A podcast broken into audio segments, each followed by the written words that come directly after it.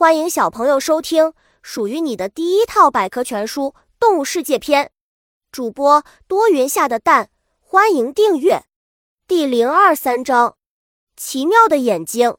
对动物来说，眼睛是它们感知世界的重要器官之一。人们常说，眼睛是心灵的窗户。虽然动物的心灵语言可能不像人类这么丰富，也不会像人类能通过眼睛传达，但作为它们认识世界的器官。眼睛也发挥着重要作用。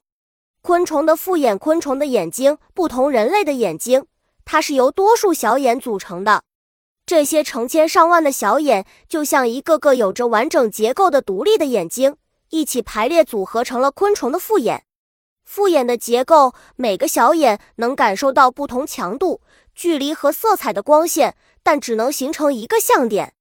因此，当众多小眼形成的相点组合在一起时，动物就能感知物体。蜻蜓的复眼，蜻蜓的复眼在昆虫界鼎鼎有名，因为它的复眼中的小眼数量远远超过其他昆虫。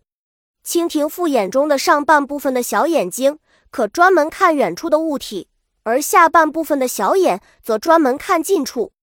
蜻蜓的复眼上分布着无数小眼，锐利的鹰眼鹰有着在动物界出了名的锐利双眼。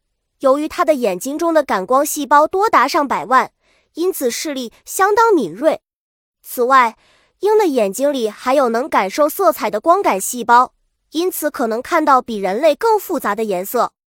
小知识：蜻蜓虽然视力好，但对物体的形状却辨别不清。本集播讲完了。想和主播一起探索世界吗？